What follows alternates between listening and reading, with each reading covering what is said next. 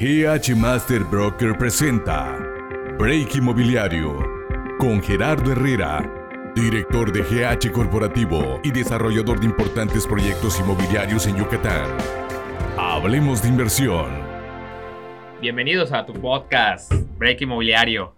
Hoy vamos a hablar de, en nuestro episodio 29, del impuesto que debes de pagar e invertir en bienes raíces. Nos acompaña un gran amigo, el contador Omar Zapata. Hola Omar, ¿cómo estás? Muy bien, mi estimado Gerardo, muchas gracias por invitarme a tu programa. Saludos a toda tu audiencia. Y aquí estoy a tus órdenes para responder cualquier duda que ustedes pudieran tener y hacer los comentarios al respecto. Perfecto. Pues bueno, hablar de, de Omar Zapata es hablar de un profesionista, una persona que pues en el transcurso de su carrera ha acumulado muchísimos estudios. Platícanos, Omar, un poquito de cómo, en dónde estudiaste la, el, pues, la carrera de contabilidad. Claro, claro, claro. Bueno, yo soy nacido y crecido aquí en Mérida, Yucatán. Yucateco. Estudié, yucateco, más que el Enequén. este, eh, estudié la, la, carrera en la Facultad de Contaduría y Administración, salí en el 93, okay. del 88 al 93. Eh, después estudié una maestría, terminé en el año 2000, la maestría en impuestos. Ahí mismo, ¿no? En la UADI. Eh, no, no, no, la maestría la estudié en el Instituto de Especialización para Ejecutivos. Ok, súper.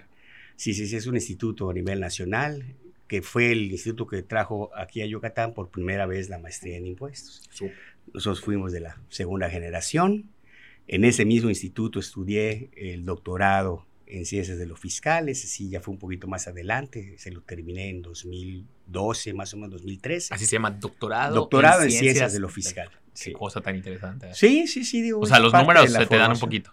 Sí, digo, eh, aunque la parte fiscal pues es números y también aplicar las leyes, ¿no? pues, que, ambas que, cosas. Que viene un poquito con el programa que vamos a hablar el día de hoy. Sí, definitivamente que sí. sí. Pues y, y también, digo, en la parte, en la parte colegiada, pues yo soy socio del Colegio de Contadores Públicos de Yucatán.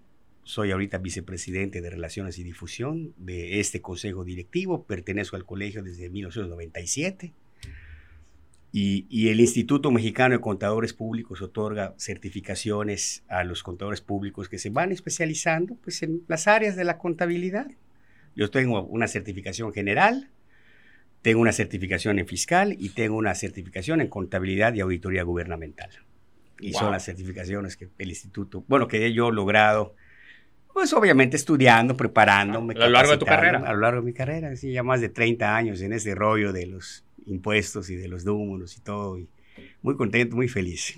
Fíjate que a mí en los, lo que viene siendo los números, aunque mucha gente puede, pudiera creer lo contrario, de chico a mí no se me daba, ¿no? Y, y de verdad sí admiro claro. mucho a la gente que, oye, voy a estudiar contabilidad. Para mí esa es una carrera, pues, bastante, pues, ¿cómo decirlo? Difícil, ¿no? Claro. Para un servidor, pero, eh, pues, cada quien tiene sus talentos, ¿no? Y, y, a mí me sorprende mucho todo lo que, lo que has hecho en toda tu carrera, por eso te invitamos y estábamos. Muchas gracias. Cuando íbamos a hablar con Omar. Y, pues, bueno, Muchas... entrando un poquito en la materia y lo que viene siendo el tema de que cada año se actualizan las leyes de impuestos, sabemos que pueden ser municipales, estatales o federales pero las correspondientes a los federales deben ser pagados por, pues, por todos, ¿no? Claro. Y pues lo que viene siendo los diferentes tipos de impuestos. Tú, eh, como contador, ¿cómo, ¿cómo divides esa parte, Omar, en que este impuesto es federal o este es estatal?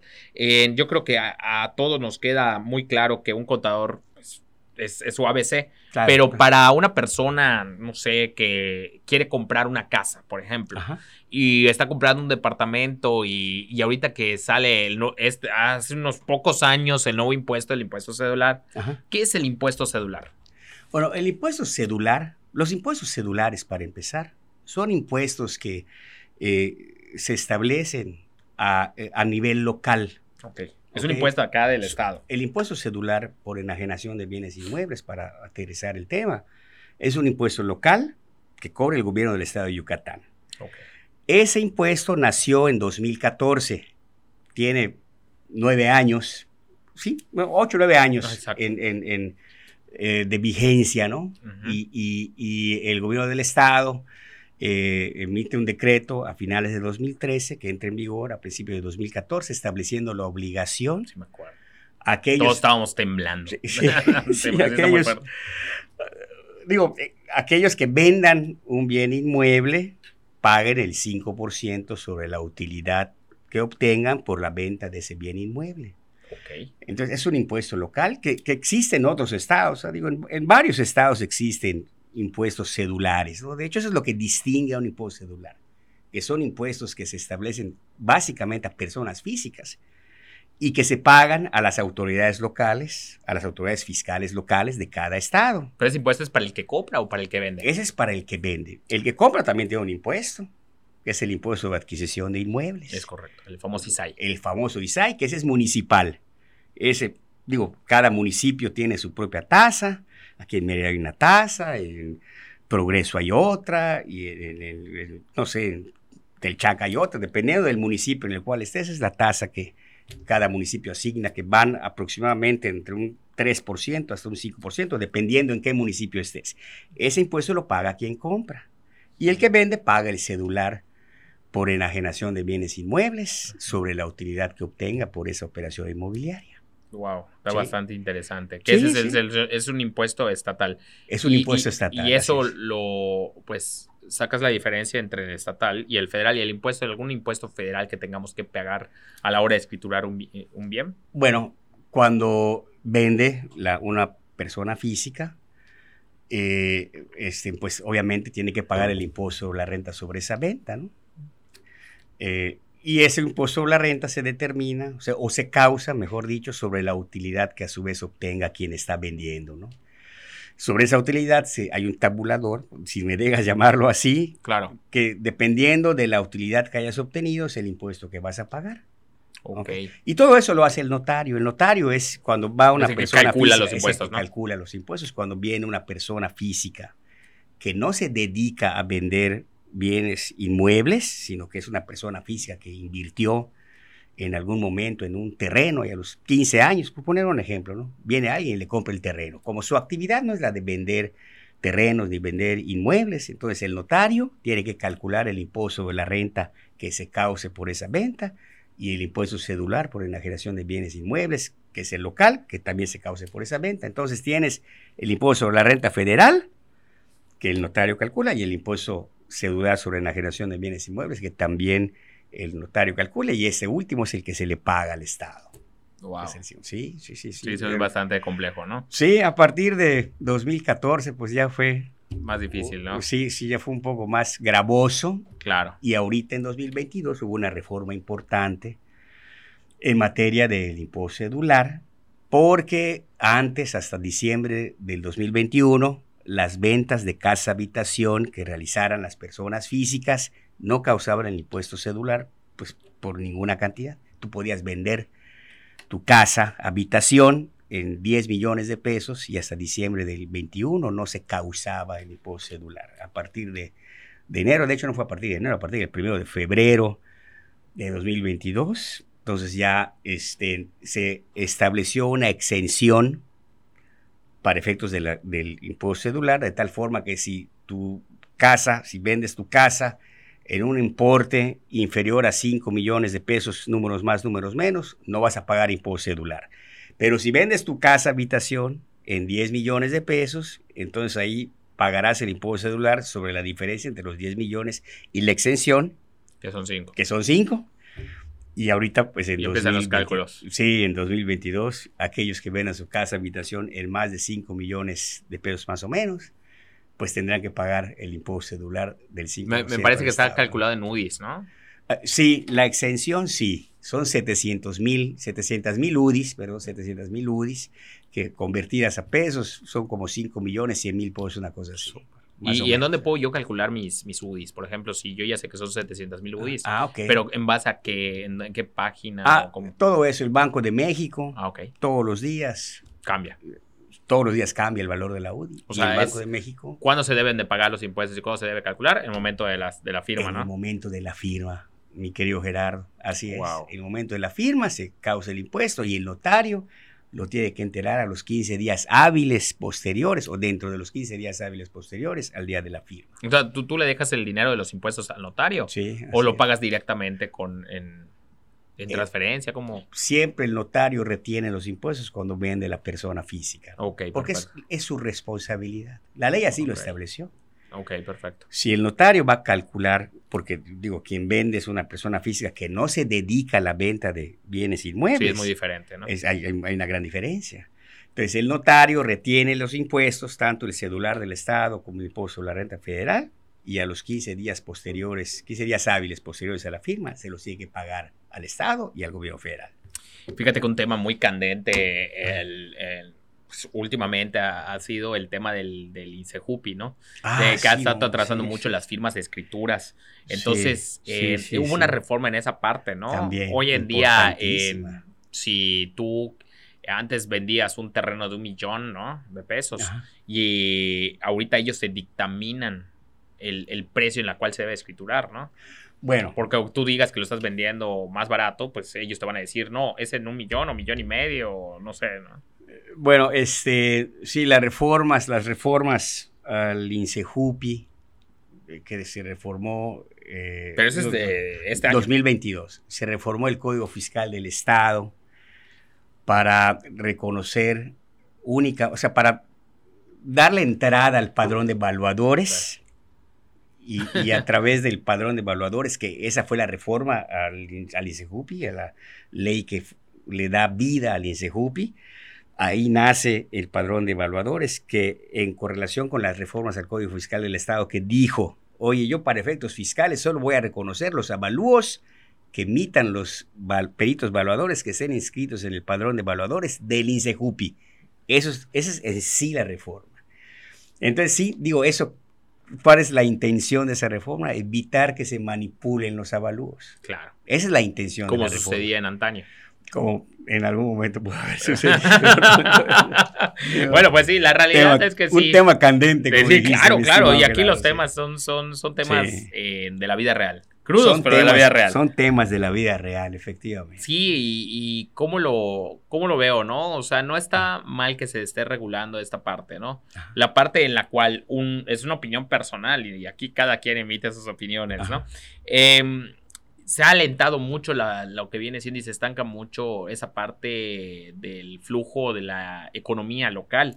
Porque hoy en día metes en la primera semana de septiembre papeles para poder escriturar y bendito sea Dios, cada vez es más rápido el poder escriturar, pero antes tardabas un mes, mes y medio si querías llevar una, a, cabo una escritura. Entonces es complicado, ¿no? Frenas mucho la economía, ¿no? Sí, sí, definitivamente sí. Pero veo que hoy en día ya poco a poco ya se está destrabando, porque como tú dices, si no eres el padrón del, del INSEJUPI, o sea, no, no tienes esa certificación tú como perito avalador, pues no camina. y el notario, si no tiene la anuencia de la parte del INSEJUPI, pues todavía más, ¿no? Sí, el y el INSEJUPI tiene que validar los, los avalúos que, que los, sus peritos o los peritos que están en el padrón están haciendo. y ahorita entonces el ICEJUPI actúa como juez y parte, Omar. Pues ellos dictaminan, sí o no. Pudiéramos decir que, que, sí, que más o menos. Digo, eso es, eso es del estado de Yucatán. Ah, no, sí, Eso es de nuestro estado, porque es una reforma local. Sí, es que a nosotros nos, ha pasado los, las escrituras, ¿no? Eh, que la, el, eh, nosotros vendemos terrenos urbanizados de inversión y vendemos vivienda y vendemos departamentos, townhouses, de todo. Pero sí nos ha pasado el fenómeno de que vendimos, no sé, te voy a poner un ejemplo, un desarrollo y costaba 500 pesos el metro cuadrado y al final costó mil pesos por metro cuadrado. Pero en realidad él compró en 500 y el INSEJUPI está determinando, no, aunque compré en 500, el valor de la escritura tiene que ser 800. Bueno, así eso no está pasando, ¿no? Sí, hay, cosas que todavía pudieran debatirse, ¿no? Como lo que tú estás diciendo. Claro. Porque, y sí le pega, de, de, costar la escritura 20 mil pesos, sí le está costando 40. Sí, sí, pudiera afectar eso, ¿no? Digo, eh, hay cosas que, que, que o, como, por ejemplo vender por abajo, igual por abajo del, del, precio. sí. Eh, eh, hay cosas que todavía deben regularse de una manera más específica, ¿no? Ciertos ciertos casos particulares que, que, tampoco pueden ser juzgados como todos los casos en general. el caso Existan esas áreas de oportunidad. ¿no? Sobre todo en, en, el ramo eh, tuyo, mi estimado Gerardo, digo, el tema inmobiliario puede ser tan versátil, ¿me entiendes? Y, y, digo, eh, de una calle a otra, los valores pueden variar o pueden cambiar, digo, eh, tremendamente. tremendamente. Digo, Y eso es, así es el sector inmobiliario. Y sobre todo ¿Qué en es lo que lo Yucatán, hace sí, Que la plusvalía se está yendo a las nubes, así ¿no? es. O sea, Sí. yo acá veo que los terrenos alrededor de, de acá su oficina, acá en Sky City, que estamos en la colonia de San Ramón Norte, alrededor ya están costando los terrenos 6 mil, 7 mil, 8 mil pesos el metro. Ah. Cuando hace un año literal costaba 3 mil, 4 mil pesos el metro. Entonces Imagínate. eso dispara mucho los costos Claro. de todo, ¿no? Sí. Porque también en- me llama mucho la atención que no existe un tabulador. O sea, el tabulador es del INSEJUP, es me meto y Sí. a, la- a la página y veo Claro. más o menos en cuánto está vendiendo y ese es el costo, ¿no? Sí. Que es el valor comercial. O sea, la realidad de las cosas es que no está mal el que estén captando más recursos porque pues al, al final del día vivimos, por algo es la seguridad que tenemos, por algo Eso es la ciudad más limpia, por eso es la ciudad más segura, hospitales, y sí se ve, sí se ve que se está utilizando. Pero eh, yo creo que vale la pena tener un, un regulador, una entidad reguladora de, de- de las cartas eh, en la mesa, de decir, esto se va a regular con este tabulador, esto se va a regular de Claro. esta manera, Sí. ¿no? O sea, está muy al aire todo, ¿no? Sí, eso, eso ayudaría mucho. Así como lo estás comentando, mi estimado amigo, sí lo ayu- ayudaría mucho porque, como comentamos, hay muchas situaciones en particular que se están juzgando de una manera indebida y eso afecta a quien compra y a quien vende. ¿no? Claro. Entonces, este, pero bueno, es primer año, luego esperemos que nuestros diputados y error. locales en el Congreso local observen estas situaciones. Estas este, y, y- y bueno, pues siempre hay oportunidad Sí, de claro, esas son áreas de oportunidad. Para que mejoren las leyes. Pero por todo supuesto. a nosotros los, ciudadanos ¿no? Eh, se nos aplique de una manera más justa. ¿no? supuesto. Nosotros nobles ciudadanos. Noble ciudadano. Así es. Oye, amigo, y algo que quería aterrizar también. ¿Qué, qué reformas vienen el próximo año? ¿O has escuchado eh, algunos Ajá. rumores? Aprovechando tus, tu, tu injerencia y tus relaciones, Ah, bueno, ¿qué sí, cree claro. que, que debe suceder para el 2023? Bueno, en materia inmobiliaria no hemos escuchado nada así, así fuerte, salvo, salvo lo que pudiera, digo, hay, estamos, digo, no esperando, pero probablemente algunas cosas se vayan adecuando, sobre todo en el tema de los avalúos a nivel local. Ok. A nivel federal, eh, en materia inmobiliaria, tam- tampoco tenemos este, ahí conocimiento de algunas cosas, salvo por arrendadores, que a los arrendadores les pusieron una obligación ahorita en 2022 muy, muy poco práctica, ¿no? Y muy, digo, es una reforma que a gusto nuestro y con todo el respeto para la autoridad, es una reforma i- i- inútil, ¿no? Claro. Digo, les establecieron alguna obligación a los que rentan para llevar contabilidad y una persona que renta, pues llevar contabilidad, pues a veces eso no, No cuaja. no cuaja tanto, ¿no? Sí, Entonces, ¿y, este, qué, y qué- qué obligación les pusieron? Por ejemplo, si yo rento mi departamento en 15 mil pesos mensuales, o sea, tengo que tener un, una contabilidad. Como está ahorita la ley, sí. Ok. Como está la ley del impuesto la renta, sí. Oye, ese es un tema muy interesante, Omar. O sea, Sí, por ejemplo, sí, ¿qué-. ¿yo qué impuestos debo de pagar en el momento si yo, yo arrendo mi Ah. departamento de septiembre del 2022 a septiembre del 2023? Mensualmente, ¿cuánto correspondería de esos 15 mil pesos Ok. en impuestos? Bueno, si rentas tu departamento, Sí, claro. ¿ok? Es una casa habitación. La renta de casa habitación no genera IVA, entonces solo tendrías que pagar impuesto a la renta. Ok. El único impuesto que tienes que pagar es federal. Por 15 Ok. mil pesos este, mensuales de renta de ese departamento, vendrías pagando aproximadamente, quitando ya, tienes una deducción ciega sin comprobante del 35%. Entonces la base del impuesto serían como 10 mil. Ok. Y sobre esos 10 mil mensuales vendrías pagando como 1.300, 1.500, más o menos por allá. Mira cómo son las, ve, ve cómo son las cosas y por eso lo preguntaba. Porque más o menos tenía ese conocimiento, ¿no? La gente cree que por estar dado de alta y por hacer las cosas bien como, como debe ser, no, de 15 mil pesos, de seguro el gobierno va a quitar 5 mil pesos, Ah, ¿no? De impuestos. no, no, no. Y, y, y de verdad vale la pena regularizarse Ah, porque claro, ese sí. dinero ya entra en tu cuenta fiscal. Y lo hemos platicado en hace dos programas, en Omar, vino un, un experto en, créditos bancarios en Héctor Moguel. Y muchas veces el cliente dice, ah, es que ¿por qué no me prestan dinero? Pues claro, Ajá. si todo lo haces por fuera, pues está Sí, difícil es que verdad. esta economía informal, pues te presten crédito. Claro. ¿Tú, tú le prestarías a, a alguien en dinero que no conoces y que no te demuestra que es buen pagador? Definitivamente no. Y tomando en cuenta las políticas de crédito que tienen los bancos, lo que dices es muy cierto. ¿no? Digo, hay que, hay que Eh, y los bancos cada vez, digo, es una tendencia creo que mundial, ¿no? Digo, los bancos igual tienen sus propias regulaciones y el, el poder acreditar o el poder comprobar que le están dando crédito a una persona que va a tener la solvencia suficiente para pagar el dinero que, le están prestando. Es que checa, checa cómo, cómo, cómo, yo lo traduzco, ¿no? Si tú tienes dos rentas de dos departamentos de 15 mil pesos, tú tienes 30 mil pesos de ingreso. Sin dar un solo golpe y sin tener que tener empleo ni nada. Pero ya tienes ese ingreso. Y ese ingreso te da acceso a tener un crédito bancario de, de un millón de pesos. Y con ese mm. millón de pesos, si ahorras, puedes comprar otro departamento. Así es. Y el departamento se paga solo. Y más si tienes un ahorro. Entonces, es, es, es, es muy difícil que la, que, que la gente no entiende estas cosas, pues eso ya viene de cada quien que tiene que instruirse, ¿no? Y agarrar y decir, voy a averiguarlo, ¿no? Traes el chip inmobiliario, pero así bien puede ser. definitivamente. uno más uno es dos, ¿no? eso me queda clarísimo. Entonces, sí, imagínate. es la verdad. No, y te digo, nosotros que hemos estado mucho hoy en día en viajando por las oficinas que tenemos en México, en Monterrey, en Querétaro.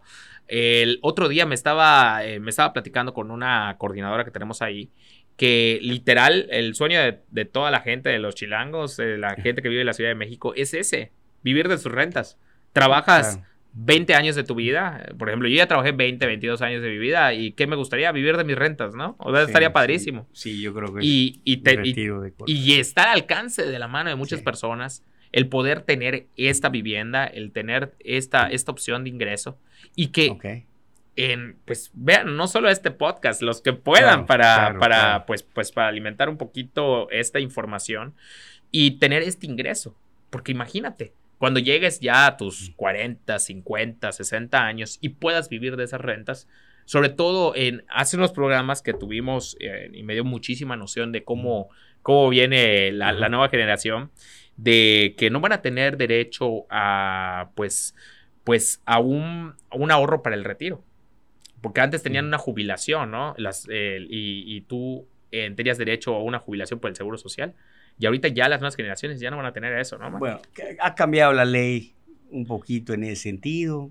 Eh, no, pero ahorita hay jubilaciones de 40 mil pesos, pues, pesos. Aquellas personas que están en el Seguro Social de 1997 hacia atrás tienen un tratamiento en particular y las que están o las que se afiliaron de 1997 hacia adelante tienen otro tratamiento. Pero ¿quién subsiste con 3 mil, 4 mil pesos mensuales hoy en día de jubilación? o sea, si no te das la tarea... son 5 mil y tantos, entonces sí, no, Está duro. Sí, es, por eso, si no te... O sea, la generación de 20 a 30 años, si hoy no te das la tarea de invertir en bienes raíces Correcto, sí. y para que en un futuro, en tu jubilación, en, no lo ven, pero en 30 o 40 años, puedas vivir de eso, estás frío. ¿De qué vas a vivir? ¿No? O sea, yo, yo, yo, yo lo veo. A mí me dejó mucho, mucha enseñanza ese programa con Juan Ignacio.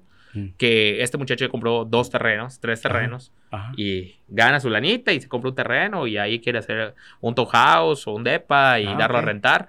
Eh, de verdad que yo siempre tuve esa inquietud, ¿no? El, el tener esas propiedades para poder darle a rentar. Y no se trata si ganas mucho o ganas poco, sino que tengas esa inquietud de, de saber ahorrar. Claro. Por, por ahí va y, y pagando impuestos. Saber invertir, como tú comentas, ¿no?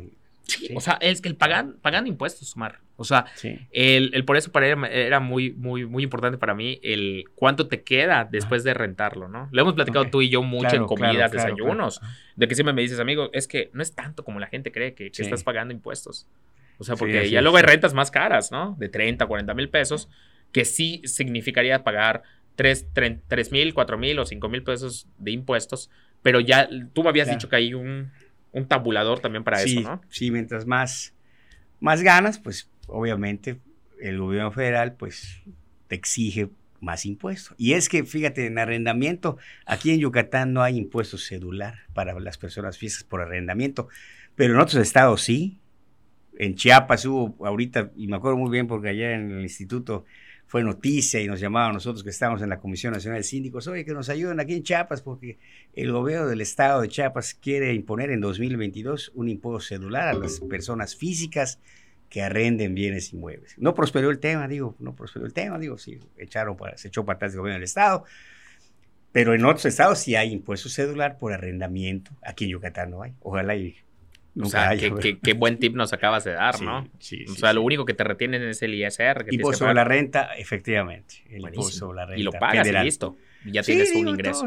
estamos obligados a pagar impuesto sobre la renta federal, mayor o menor grado, pero de esa no nos salvamos nadie. Bueno, pues qué buena noticia nos acabas de dar de que no vienen eh, nuevos impuestos. No has escuchado por el momento una nueva reforma fiscal o algo muy abrupto en, el próximo año. Hasta ahorita no, pero el pro, en este mes de septiembre nos enteraremos, seguramente. Sí, claro, y, te invitaremos de nuevo al programa para ah, que pues, nos pongas al día. Con mucho gusto, yo encantado de venir y de conversar contigo. Muchas gracias. En este foro tan, tan bonito, mi estimado Gerardo, y cuando, pues cuando tú me digas, yo fascinado. Muchas gracias, Omar. Pues bueno, eh, no, no sé si quieras agregar algo para finalizar. No, no, no, pues nada más reiterar mi agradecimiento a ti, a tu audiencia.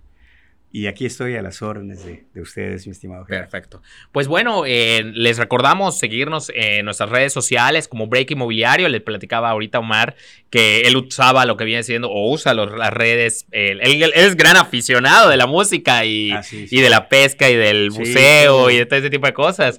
Entonces, sí. está padrísimo. Y, y lo que viene siendo, te pueden seguir en Break Inmobiliario a través de Spotify, porque la gente cree que nada más estamos en YouTube, por favor, que le den clic a la campanita de YouTube para suscribirse y recibir notificaciones de nuestros nuevos programas. Estamos en iTunes, en Spotify, en Amazon, en todas las plataformas. Y pues bueno, muchísimas gracias a todos por seguirnos. Muy buenas tardes.